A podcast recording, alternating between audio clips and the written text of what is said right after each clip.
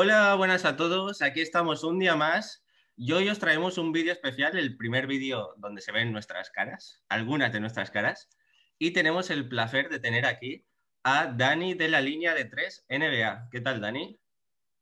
¿Qué tal? ¿Todo bien? Encantado. Todo bien. Y yo soy Marco y estoy con Víctor también. Hola, ¿qué tal? Contento. Y bueno, hemos pensado hacer un vídeo especial sobre mm, todos los movimientos que han habido desde el inicio de mercado NBA hasta, hasta la fecha, hasta el día que estamos grabando esto hoy. Así que si queréis, empezamos por, por el primer movimiento así que hubo importante, que fue el movimiento de Dennis Schroeder a los Lakers. A cambio... Sí, vamos, el intercambio que tuvieron los Lakers con Oklahoma, que intercambiaron el Schroeder por Danny Green. Mm, bueno, ¿cómo ves el intercambio, Dani? Eh, yo creo que ha salido ganando claramente Lakers, porque Dennis Schroeder al fin y al cabo estuvo la temporada pasada, hizo un temporada con Oklahoma y, y lo dicho, optó a, a, ser el mejor sexto hombre de la liga, al final no lo ganó, pero hizo una pedazo de temporada y unos pedazos de playoffs en la burbuja con Oklahoma. Yo creo que sale ganando, pese a que pierde a un tirador como es Danny Green, que es beneficioso en, en la esquina para Lakers, pero bueno, en general ganan en calidad Lakers, creo yo. Y luego hablaremos de que Danny Green puede que sea el hombre que más se ha movido este mercado, porque ha ido de un lado para otro. Parece que nadie lo quería. Y Oklahoma, hay que hablar que tiene 17 primeras rondas hasta 2026. Sí, sí, sí, sí. O sea. Y ojito con eso, ojito con eso, porque también decían que, que, que Oklahoma está, lo está haciendo a posta para tener muchas rondas en un futuro, para intentar eh, traer a LeBron James y a su hijo, que en un futuro llegará Ojo. a la NBA supuestamente. Eso te gusta, ¿eh, Víctor? A mí me encantaría, ya lo sabes, Marco, que soy muy, muy fan. Y bueno, eh, pasando, luego otro, hubo otro bombazo, Chris Paul, la que había sido, bueno, parece raro decirlo, pero a sus 30 y muchos años, una de las revelaciones de la temporada, porque parecía ya que su carrera iba en picado. Y, y vamos, o sea, ha sido All-Star, el líder de Oklahoma, los metió en playoffs y un temporadón. Y en playoffs se puso las pilas y, y estuvo muy bien y pasó con su equipo muchos partidos, siendo el MVP. ¿Cómo lo ves, Dani? Pues eh, yo a Chris Paul lo veo un jugador, un super clase, jugadores de la talla de él, hay pocos en la liga, pero claro, estamos hablando de que tiene 36, 35 años y que has traspasado a Ricky Rubio y a Kelly Oubre eh, por Chris Paul, que es un jugador que no sabes exactamente por qué lo traes, porque es un jugador de nivel, pero dos temporadas, como mucho. Y también parece raro con lo bien que acabó Phoenix que hagan movimientos así, que bueno, sí. habrá que ver cómo una, le sale. Una pequeña reconstrucción ahora, no, no, no, lo he entendido muy bien, tampoco lo entendió Ricky, que puso un tweet diciendo estos son negocios, en plan, no se lo esperaba, pero... Sí, porque no sé el proyecto de Suns iba muy enfocado a, a esos... A esa, a esa manera de jugar que llevaban con Ricky Rubio, y entonces iba encajando muy bien al final de temporada la burbuja y luego así de repente se acabar la temporada y ¡pum! A Oklahoma bueno, que te vas. Veremos cómo funciona el dúo Chris Paul Devin Booker. Bueno, Oklahoma como si te digo otro sitio porque Ricky Rubio es otro que ha ido moviéndose. También. Sí. Más tarde veremos dónde acabó, aunque ya lo sabéis, pero bueno. Luego, eh, otro movimiento que hubo fue el, la renovación de, de Rosen en San Antonio, que bueno, San Antonio ha flojeado. ya no parece el de los últimos años. Y no tiene mucho más. O sea. Es que es pues, complicado. Es un equipo más de la, de la NBA. No tiene el, nada especial. El efecto Popovich, ya. Y nada, luego un movimiento que, bueno, aparentemente no es muy significativo, pero un jugador como Covington, que es uno de los mejores en la liga defendiendo y tirando triples y que se va a Portland veremos con Lillard y McCollum qué pueden hacer. Y... también, también te digo, ¿eh? Covington es un jugador que ido de más a menos en la liga. Eh, parece que defiende, que tal, pero estadísticamente baja, ha bajado mucho esta última temporada que ha jugado tanto en Houston como en Minnesota. Y es un jugador que no sé si es exactamente lo que le viene mejor a Portland, y más sabiendo que Carmelo Anthony, que ahora hablaremos de él, eh, ha renovado. Exactamente, entonces no sé exactamente si Covington es la pieza fundamental. En el primer puesto está McCollum, mm, veremos a ver qué pasa, pero no sé, no, no lo tengo yo muy claro eso. ¿eh? Bueno, como pieza de rotación siempre viene bien.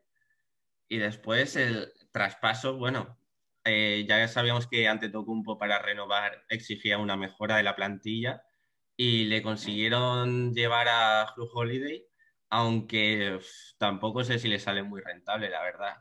Dieron a cambio a los Pelicans a Bledsoe y a George Hill y no sé, a mí no me acaba de convencer, la verdad. Para mí es unos intercambios estos que no tienen mayor relevancia, pero yo eh, yo creo que los Bucks eh, miraron más por el por el por Giannis, por la estancia en el equipo, que no por, por el futuro, digamos. Hmm. Me parece que lo quisieron, lo quisieron retener de alguna forma y lo están consiguiendo. Sí, sí, por ahora sí, por ahora sí. También, también hay que destacar que, que se va Bledsoe y George Hill, que son dos jugadores que tenían un contrato para el rendimiento que dan bastante alto y traes a un jugador que es True Holiday, que viene de hacer, viene para mí ser el mejor eh, jugador de New Orleans y un estilo muy parecido a, lo que tienes, a lo que tenías que era Eric Bledsoe, un base muy físico que te sabe hacer un poquito de todo. Sí, eh, ya veremos qué tal, porque Milwaukee, luego hablaremos que se quedó sin, sin el fichaje de Bogdanovic, que parecía que lo tenía más o menos hecho y con Bogdanovic yo sí que veía una plantilla muy potente, pero ahora ya me genera más dudas. Y nada, eh, pasamos, bueno, eh, luego aquí aparece otra vez Danny Green, se volvió a mover a, a Filadelfia a cambio de Horford que llega a Oklahoma. no, no quieren tiradores en la NBA por lo visto, con Danny Green. También te digo que, lo, que, las, últimos, las últimas veces que yo he visto a Danny Green ha ido de más a menos, digamos. Tenemos el Danny Green este de, de los San Antonio. San Antonio y lo, lo, comparas con lo de los Lakers y no es nada. Igual que pero bueno. Horford de dos años hacia aquí me parece también que ha bajado bastante su rendimiento desde que dejó Boston. Y no sé, También es que los años le pesan también a Horford. Sí, la verdad que ya... También, también tiene que ver que al fin y al cabo el baloncesto americano, la NBA ha cambiado mucho.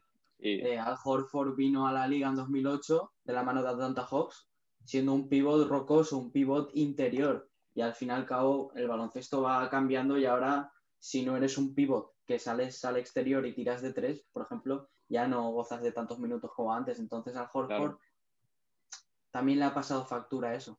Ha tenido que reconvertirse. Y Ricky Rubio, que llega a Minnesota, vuelve a sus inicios. Vuelve a casa por Navidad. Sí, y plantilla interesante la de, Minnesota, la de Minnesota, un equipo que habrá que seguir este año. Minnesota, equipazo, equipazo.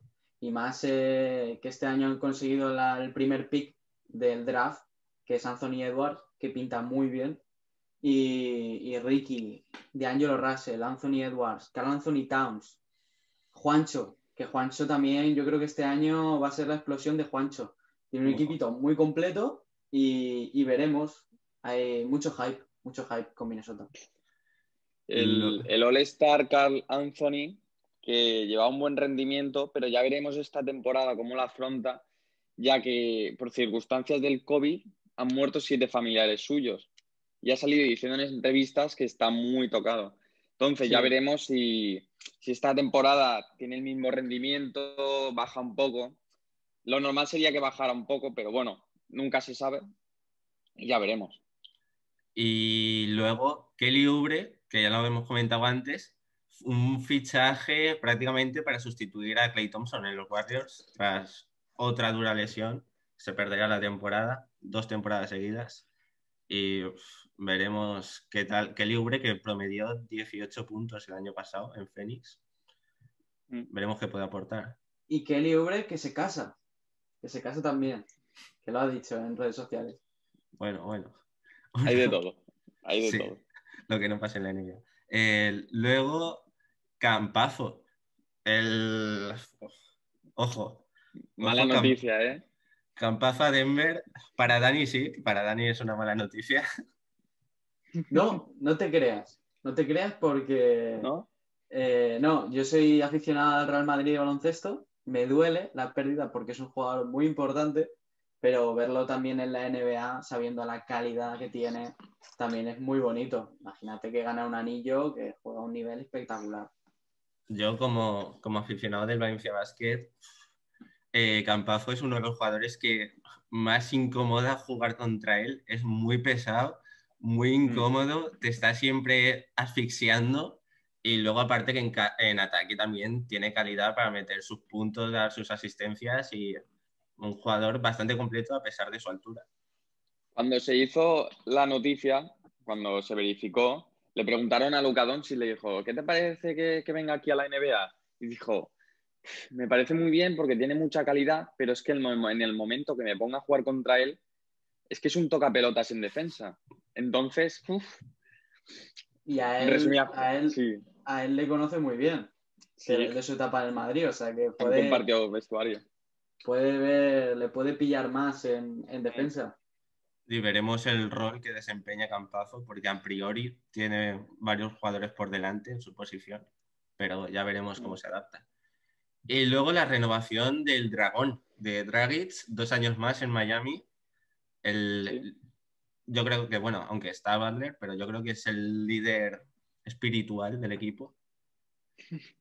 Y a pesar de que se lesionó en playoffs, eh, fue un jugador muy importante la temporada pasada. Yo soy de Miami Heat, soy aficionado de Miami Heat también en la NBA. Y, me alegro, me alegro de esta renovación porque Dragic es, tiene la misma edad, muy parecida a la de Chris Paul, pero me crea más confianza. Es un base europeo, un base que, que aporta mucho en el banquillo también, eh, con su veteranía. Y, y me parece una renovación de lujo. Muy top para Miami. Y luego, eh, aquí empiezan algunas de las renovaciones tochas que han habido. Eh, bueno, el jovencísimo Darren Fox, el base, ahí está, el base de Sacramento Kings, que le van a soltar una buena pasta para los próximos cinco años. Sí, se lo merece, está progresando poco a poco está ganando confianza y ya veremos cómo acaba en cinco años. Igual se convierte en el hombre franquicia, quién sabe. 21 Lo que pasa es que Sacramento necesita bastante más cosas, pero bueno, 21 puntos el año pasado. Es lo malo de la NBA, que si no eres LeBron James, si solo eres uno en el equipo, es muy difícil llevarlo muy lejos. Es eh, un dato curioso que es el base más rápido de la liga. O sea, que en contraataque.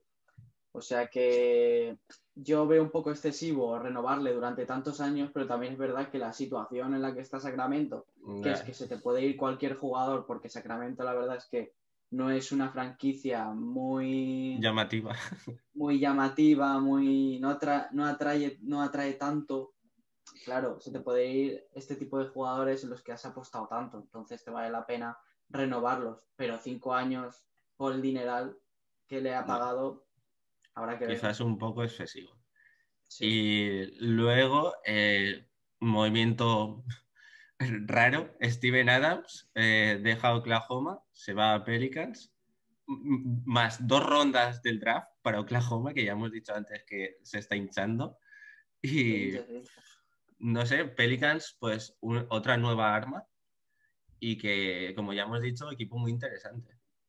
Sí, muy buena aportación interior. O sea, Steven Adams es un jugador que a mí me encanta porque no es muy tirador, pero te rebotea, te pilla muchos rebotes, es buen asistente pese a la altura que tiene. No sé, me parece una buena incorporación. Más los años de experiencia que te aporta. Que eso También. es. Y luego el, el italiano Gallinari, que se va junto a Bogdanovic a Atlanta, que también proyecto muy interesante el de Atlanta. Galinari. Galinari hace unos meses subió un tweet, puso un tweet, en, bueno, en una entrevista que creo que le dio ESPN, eh, y dijo que él estaba interesado de cara al futuro pelear por el anillo y no ir a por contratazos. Obviamente, como podéis ver, eh, no ha cumplido su palabra. ha fichado por Atlanta Hawks, que no, que con todo el respeto del mundo a los aficionados que estén viendo este vídeo de Atlanta Hawks, no es un equipo que vaya directamente a por el anillo y se ha llevado una panojita. Gallinari, que aunque parezca que no, eh, o sea, defensivamente es- me parece bastante flojo, pero luego en, en ataque, en su carrera en NBA, ha promediado 16 puntos, ¿eh? En todos sus Mucha años que lleva. Mucha calidad. Y luego eh, otro movimiento así, eh, bueno, Howard, eh, Howard se va a Filadelfia tras ganar el anillo en los Lakers y no sé, no sé qué aportará a Filadelfia. Otro que no, que, que habla mucho. Subió un tuit también diciendo, yo me quedo en Lakers, estoy contentísimo en Lakers, y nada, una horita después, ficho por Sixers, que tampoco ha fichado por un contratazo, por el mínimo de veterano, 3.600.000, creo. O sea, tampoco, y nada, y pidió perdón, pero ahí queda la, la Sí. pollita a los aficionados de Lakers. Sí. Cuando ven el dinero, se van a por él. Rápido, de cabeza. que bueno, se ha quedado también Dwight Howard un jugador con el con la progresión de la NBA se ha quedado un jugador muy limitado a Sí. defender, tapon- taponar, eh, coger rebotes y hacer algún mate y poco más. O sea, Teníamos a ese, a ese Superman, ¿no? En el concurso de los, de los mates. esos hombros que ni le cabían. Sí. Pero es que en Lakers ya iba muy limitado, como dices tú, pero aportaba esos puntitos que, que daban vida a los Bueno, Lakers ahí en, en el interior. Cuando no tienes a Anthony Davis, a LeBron, tener ese tipo de jugadores está, tienes confianza ahí dentro. como jugador de banquillo es espectacular. Yo lo Mm. tendría sí o sí. También es verdad que le pierde un poco la cabeza. ¿Sabes? Es un jugador que. Sí. Entonces, él y Jabal Magui han hecho un trabajo brutal para que Lakers haya, haya ganado el anillo. Jabal Magui, otro que tal. Que, Sí. Y bueno, y, y los Lakers, eh, aprovechando el hueco que dejaba Dwight Howard, se reforzaron bastante bien. Trajeron al, al mejor sexto hombre de la temporada pasada, a Harrell desde los Clippers, grandísimo defensor, y, y también a Wesley Matthews desde Milwaukee. A mí me No, gusta mucho Harrell, me gusta. Pero porque, Ahí porque dentro. es peleón, ¿no? Sí, ese, ese, ese, ese espíritu luchador que tiene me, me gusta, que sale desde el banquillo y a por todas. Ese Harrell- jugador me va a hacer cositas ahí en Lakers. Es un, es un Beverly grande. Sí. Sí. Sí, sí, sí, Y- sí, sí. Muy buen ejemplo. Luego, Harrell, que hace dos años realmente era un jugador residual, digamos, y que ha evolucionado mucho. Empezó en Houston y empezó de jugador de, de banquillo. Eh, suplía eh, a Dwight Howard en Houston Rockets con Harden y, y- Patrick Beverly, que también jugaba con él. Y se ha convertido en un jugador todoterreno, jugador Beverly grande, como bien has dicho tú, y muy buena incorporación, muy top y, y se va a dejar la piel en el campo seguro, segurísimo. Pues sí. Y luego otra, bueno, eh, bomba inesperada, digamos. Eh, Hayward eh, se va a, a los Hornets. Para mí muy desacertado, la verdad. Pagar tal semejante cantidad de pasta para Dwight Howard, o sea, Howard, es que tampoco lo veo yo mucho sentido. Pero bueno, es Tito Mike. Tito Mike sabrá lo que hace. Sí. Y más después de la lesión que tuvo. Mm. Sí. Sí, es que es el ejemplo de que las lesiones pasan factura. Era un jugador que en Utah pintaba ser una superestrella. Era un All-Star. Era un All-Star, exactamente. Llegó a Boston, se lesionó nada más llegar y, ha ido a menos. Ha podido recuperarse bien, eso es, eso es verdad. Pero claro, no, no, no hemos visto ese Hayward tan imponente de Utah. A lo mejor un equipo como Hornets, que no, que no tiene tanta presión por pelear por anillo, etcétera, puede, puede venirle bien para que se recupere en su forma de Utah. Es una lástima porque a mí me hubiera gustado verlo con, de pareja con, con Thomas. Con Irving, que diga, se me ha ido con mm. Isaiah Thomas, iba a decirte. Con Kyrie Irving podían hacer cositas, pero ya esa lesión que tuvo de, le impidió y lo dejó fuera. Y bueno, ya veremos si el nivel vuelve a ser el mismo. ojalá, ojalá, ojalá, ojalá. Difícil, pero bueno. Y luego eh, hay otra, otra renovación importante. Eh, Toronto renueva a Van Vliet. Otro, el jugador que más va a cobrar sin haber sido drafteado, que se va a embolsar creo 80 millones, si no recuerdo mal, en cuatro años. Y otro jugador que va en su vida. Yo a este tío le pago lo que quiera. Me viene y me dice, págame 120 y se lo doy. Me parece brutal lo que ha hecho temporada tras temporada. Esta última temporada ha promediado 20, casi 20 puntos por partido en playoffs en el este. Y, vamos, que es un tío que, que, vamos, en mi equipo siempre. Es un campazo americano. Fíjate lo que te digo. Y con mejor tiro, diría yo. Sí, sí, sí. Y muy clutch. Muy clutch, sí, sí, sí. Vamos, le pago lo que haga falta. Víctor, ¿tú le pagas lo que haga falta o qué? Yo a mí me gusta mucho. Es de, es de mis jugadores que me pueden. Sí, yo le. Yo tomo. Dinerito para ti. Otro jugador que llegó sin, sin llamar la atención, sin ser nada, y poco a poco se ha ido ganando un sitio y vamos, o sea, es un jugador importantísimo en Toronto. Sí, sí, yo, yo especialmente yo no, no le prestaba atención, pero aquel anillo de los, ¿De los Raptors, de, los Raptors, me fui fijando y es un jugador que aporta muchísimo, que tiene liderazgo. Cuando estaba Kawhi Leonard, es obvio que iba un poco por detrás, pero es ese que te aporta ese liderazgo y me gusta, me gusta. Y luego ya eh, aquí otro, otro movimiento de Atlanta que, como ya hemos dicho, está reforzando muy bien. Eh, Rondo, que es, eh, tras hacer una bueno, muy buena burbuja. Playoff Rondo. Que, y también ha, que ha mejorado mucho su triple en los últimos tiempos, porque no era un jugador que tirase. Y buen refuerzo, lo veo yo. Sin Rondo, los Lakers, en mi opinión, no hubieran ganado el anillo. Rondo fue una pieza clave.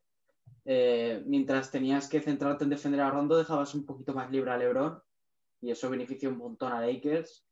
Y me parece que la decisión de irse de Lakers pues es normal. Al fin y al cabo, eh, él ya ha conseguido otro anillo más, otro para la saca, aparte del de Boston. Y, me parece bien ahora que vaya por el dinero, a por los contratos, porque ya ha ganado, ya ha ganado dos anillos. ¿Para qué quiero más? Voy a por el dinerito, ¿no? Eh... que es un base que, en compañía LeBron tienen una inteligencia a nivel eh, de baloncesto enorme. O sea, es increíble cómo piensan estos tíos, las jugadas que hacen. Es increíble. Yo, a mí, yo soy de Lakers y me jodió un poco esta noticia porque es que Rondo hizo tan buenos playoffs que estaba jodida la renovación, pero había un mínimo de esperanza. Hmm. Y bueno. Y también han perdido otra pieza que no estuvo en playoffs porque decidió no ir, eh, como es Avery Bradley, escolta que dejó muestras de su calidad y de lo buen jugador que es en Boston. Luego se fue, se fue allí y no tuvo mucha importancia el año pasado, pero un, un muy buen refuerzo para Miami. Sí, yo, a mí me gusta para, para, Miami, para Miami, pero también es verdad que te deja un poco sensación de que Miami, después de haber llegado a la final de la NBA, te podía, te podía haber traído, no sé, a un jugador más clave que Bradley. Pero bueno, es un buen jugador defensivo y te puede aportar mucho eh, eso en defensa, en ataque también, tiene buena penetración, buen tiro. Te puede aportar cositas siempre que sea desde el banquillo. Siempre, todo hay que decirlo. Hmm. Miami que se rumoreó que podía, podía haber una llegada de Giannis. Sí, sí, ahí sí. por verano. Yo, mira, no, sé dónde tengo que firmar, pero vamos, si se quiere venir Giannis aquí con la playita. Y, Soltas pasta, ¿eh? Sí, sí, soltamos lo que haga falta. Lo que le eh, pagamos a Van Blitz se lo pagamos a Giannis también. Hombre. El doble. No es para menos. Aunque, bueno, ante Documpo a mí me ha dejado un poco frío. En los momentos claves no, no, ha, sido todo lo que se esperaba de él. Y, es lo que decía antes, un jugador solo no, no te lleva muy, muy lejos. Pero esto ya se venía de lejos. En el mundo básquet con Grecia ya se le veía que le metían una zona y, y no... Lo destrozaban. No. Lo destrozaban, estaba incómodo, no sabía qué hacer porque no tiene tiro exterior que es uno de los aspectos que debería mejorar, porque aún es joven.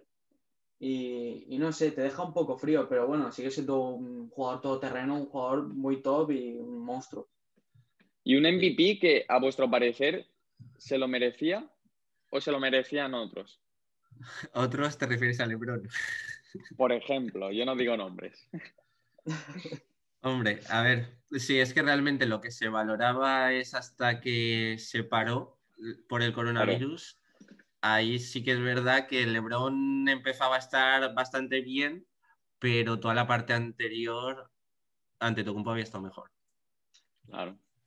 También es verdad que la gente que vota eh, al MVP, que suelen ser medios de comunicación, directivos, etcétera, de la NBA, no se sabe muy bien qué es lo que tienen en cuenta para votar a ese MVP. Entonces, si hay a veces que son las estadísticas, por ejemplo, en el MVP de Westbrook. Ahí eso te iba a decir. Fue, fueron estadísticas. No sé si es el valor como jugador que le das a que el equipo sea, por ejemplo, primero de conferencia con tantas victorias. A mí me hubiera gustado que personalmente que se lo hubieran dado a LeBron James. Pero si nos metemos en el tema de estadísticas, pues Yanis es una, un aventajado y es una máquina de anotar puntos, de rebotear, de taponar. De... Claro. Pero teniendo en cuenta que Giannis está solo, LeBron es, es como que es un, es un MVP dentro de su equipo, pero tiene a otros jugadores a los cuales les da puntos, asistencias. Tiene a Davis, que era como su, su, su aprendiz esta temporada. Hmm. Y luego, eh, ya pasando a otras renovaciones, eh, Millsap, que aunque ya es mayor, pero bueno, sigue aportando ahí sus cosas en Denver, un añito más. Y Carmelo, como ya hemos dicho antes, eh, que se queda en Portland. Carmelo, el, el, renacido prácticamente, porque ya parecía que nadie lo quería y Portland apostó por él y les ha salido bien la jugada. Es que, bueno, por el tema de Millsap, buena renovación. Millsap eh, muy bien en Nuggets, está jugando muy bien. La verdad, no, es, no tiene nada que ver con el de Atlanta, el que fue All-Star, pero es un jugador que te aporta cositas y que también le puede dar descanso a Jokic, o sea que muy bien. Y por el tema de Carmelo, pues lo que has dicho tú, que las redes sociales, internet es muy mal a veces. Entonces, ya retiraron directamente a Carmelo sin darle una, última oportunidad como jugador. Y esta temporada con Portland ha demostrado que super clutch, un super clase y que tiene mucho, mucha, mucha calidad que dar. Y pasamos a, bueno, mi fichaje menor, pero eh, Phoenix, que se refuerza con Crowder puede ser más el daño que le haga a Miami que lo que pueda aportar a Phoenix, porque fue un jugador también importante en esos playoffs.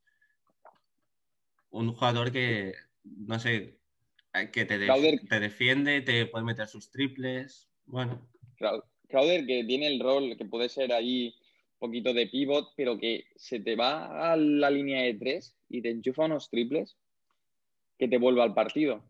Es lo que pasó ahí en Mi- Miami con Lakers, que no tenían muy claro ahí el ataque, veían a, a este, a Crowder fuera, pum, triple que te metía. Y lo volvían al partido, es muy bueno. Y es como dice Dani, es, es el nuevo baloncesto, este el que jugamos ahora. A mí me hace daño personalmente. Crowder es un jugador que en estos playoffs ha sido espectacular. Yo creo que ha estado en el mejor, en el mejor momento de toda su carrera, porque es que balón que le dabas en el triple lo metía. Era súper decisivo en momentos muy clave contra equipos como Milwaukee, como contra Boston, incluso contra Lakers, aunque perdieran la final. Y personalmente me hubiera quedado Crowder y no hubiera fichado a, a, este, a. Se me ha olvidado ahora.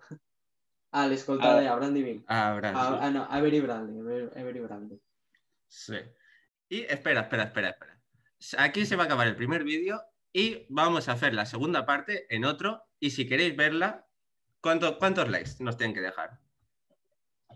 Víctor, ¿tú, ¿tú qué crees? ¿Cuántos likes? Yo es que soy muy ambicioso, yo te diría 10.000, pero voy a aportarme hoy, voy a aportarme y voy a decir 50. 50. ¡Hala, hala, hala! 50 likes. 50. 50 likes. Espérate que llegue No a lo veo 50 mal. reproducciones. Lo veo bien, lo 50. veo bien. A ver, Dani, tú que eres más sensato, di- dinos cuántos.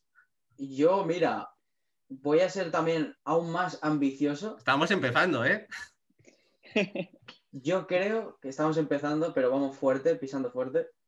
15 likes Vale. y tenéis la segunda parte de este pedazo de vídeo repasando todos los traspasos de la agencia libre. Y vamos, una locura. 15 likes, ¿eh? Ni uno más ni uno menos. Bueno, si es más, sí. Si no, os quedáis sin verlo.